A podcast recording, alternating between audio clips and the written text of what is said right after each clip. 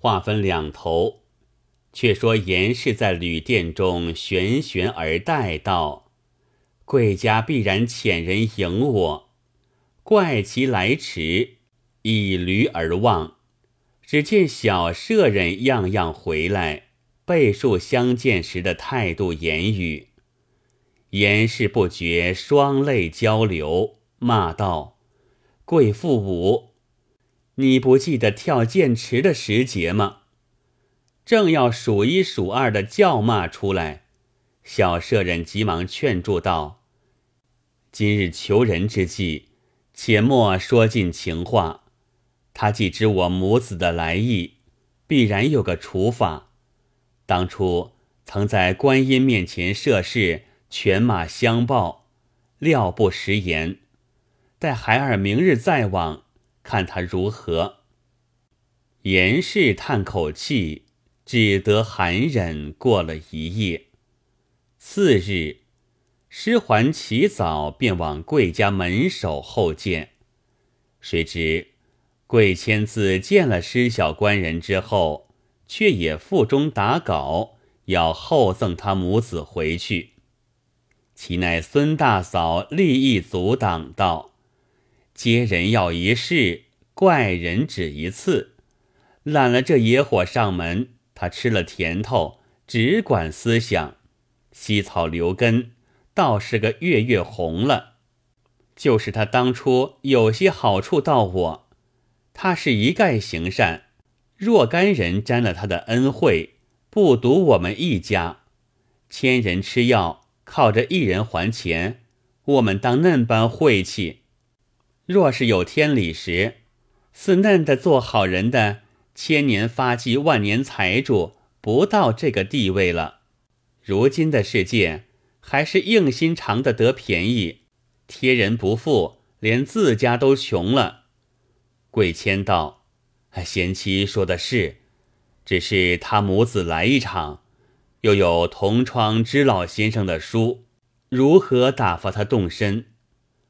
孙大嫂道：“知家的书，不知是真是假。”当初在姑苏时，不见有什么知乡宦扶持了我，如今却来通书。他既然怜贫恤寡，何不损己财？这样说，一万封也休做准。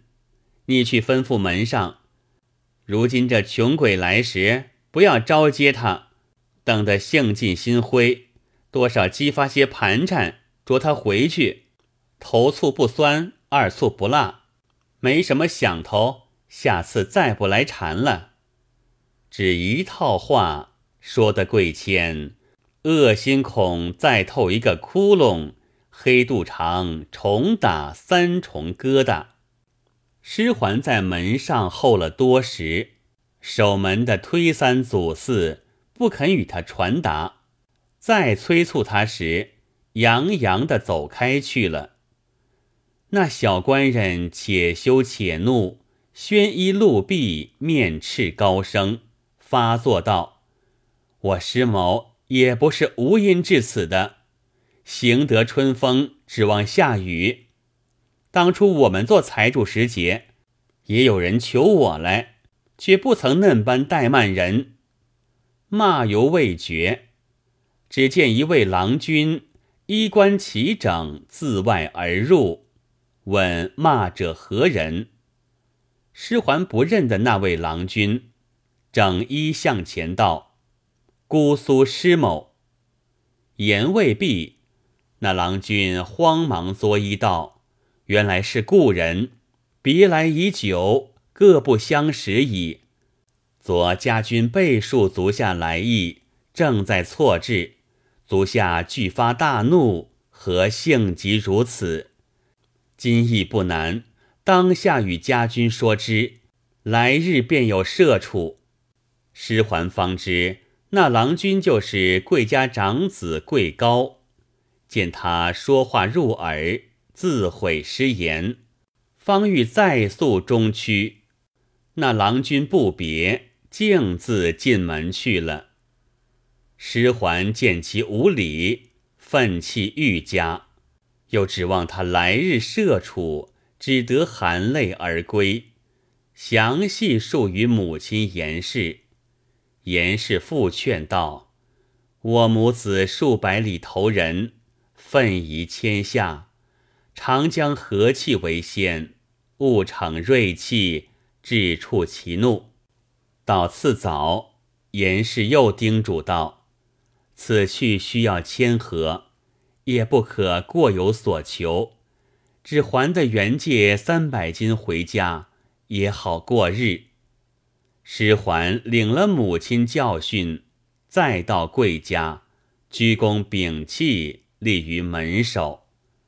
只见童仆出入自如，昨日守门的已不见了。小舍人站了半日，只得扯着一个年长的仆者问道：“小生姑苏师桓，求见员外两日了，烦通报一声。”那仆者道：“员外宿酒未醒，此时正睡梦嘞。”师桓道：“不敢求见员外，只求大官人一见足矣。小生今日不是自来的，是大官人昨日面约来的。”仆者道：“大官人今早五谷驾船往东庄催租去了。”师还道：“二官人也罢。”仆者道：“二官人在学堂供书，不管闲事的。”那仆者一头说，一头就有人唤他说话，忙忙的奔去了。师桓此时怒气填胸，一点无名火按捺不住，又想小人之言不可计较，家主未必如此，只得又忍气而待。须臾之间，只见仪门大开，贵谦在庭前乘马而出，师桓迎住马头，鞠躬致敬。谦漫不为礼，以鞭指道：“你远来相投，我又不曾耽搁你半月时日，如何便是性气恶言辱骂？本欲从后，今不能矣。”回顾仆者，将拜匣内大银二锭打发施主吧。又道：“这二锭银子也念你先人之面，似你少年狂妄，休想分文激发。如今有了盘缠，可速回去。”师桓再要开口，贵谦马上扬鞭，如飞去了。正是。蝮蛇口中草，蝎子尾后针。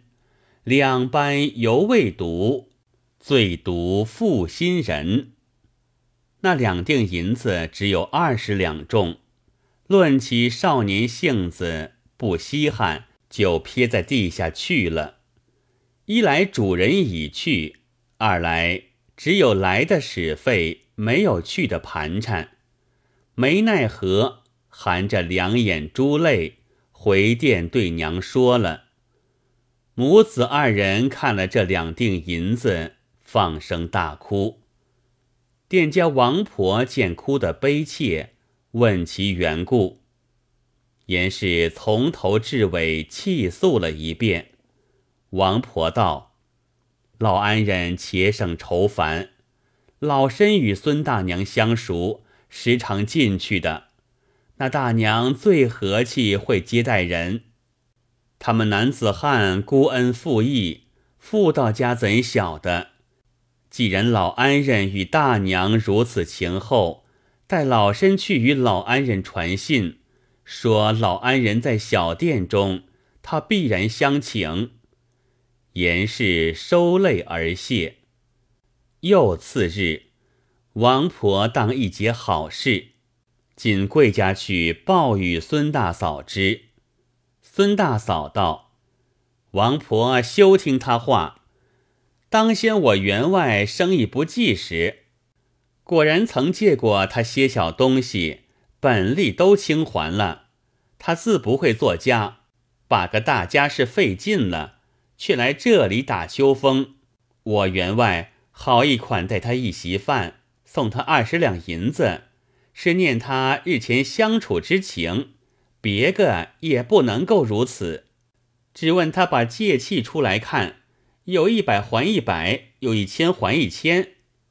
王婆道：“大娘说的是。”王婆急忙转身，孙大嫂又换转来，叫养娘封一两银子，又取帕子一方，道：“这些微之物。”你与我送施家母母，表我的思敬，叫他下次切不可再来，恐怕怠慢了，伤了情分。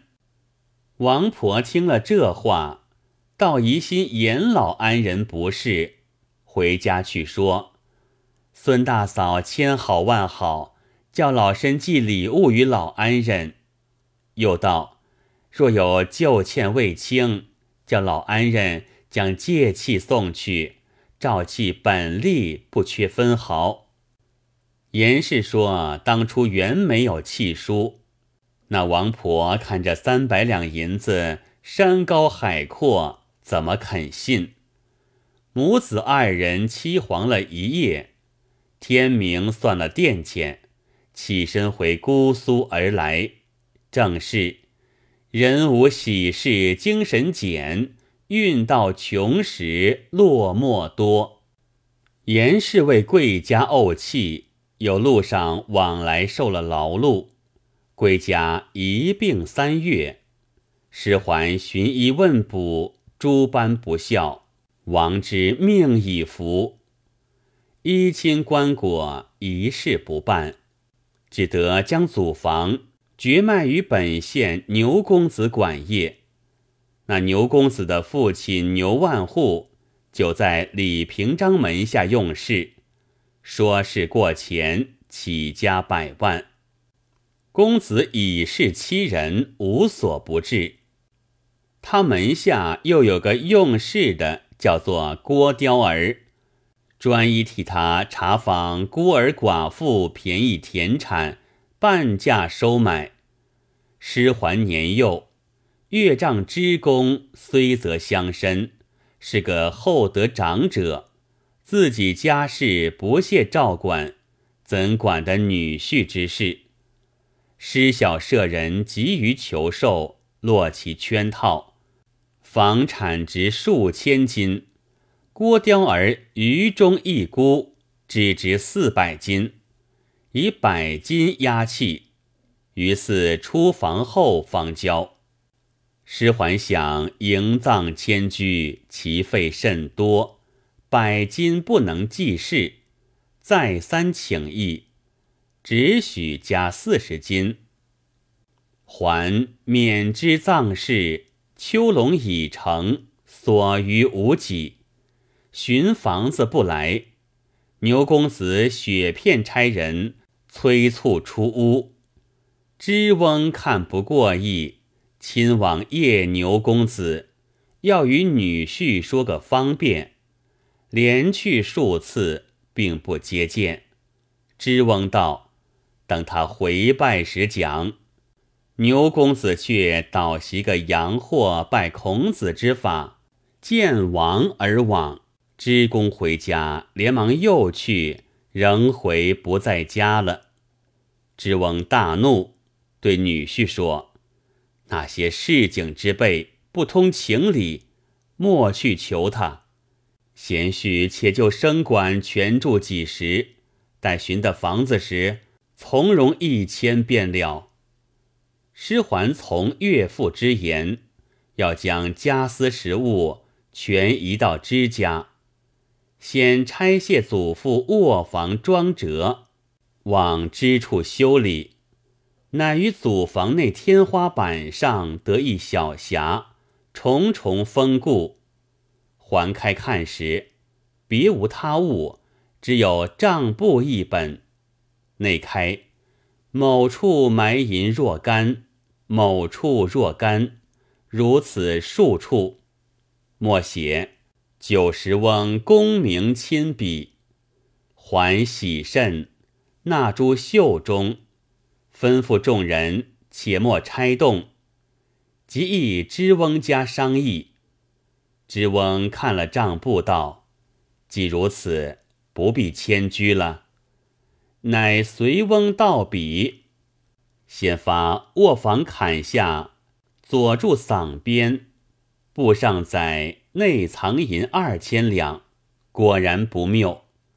遂将银一百四十两与牛公子赎房。公子直定前言，乐肯不许。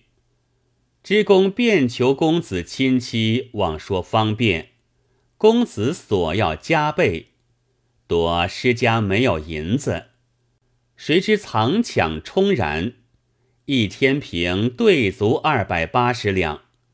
公子没理得讲。只得收了银子，推说文气偶寻不出，再过一日送还，哄得师还转备，即将回产事送于本府。幸本府陈太守正直无私，素知牛公子之为人，又得知相唤替女婿分诉明白，断令回赎原价一百四十两。外加器面银一十四两，其余一百二十六两，追出助修学宫，文气追还师小官人。郭雕儿做教唆问账。牛公子修变成怒，写家书一封，差家人往京师，捏造施家三世恶单，叫父亲。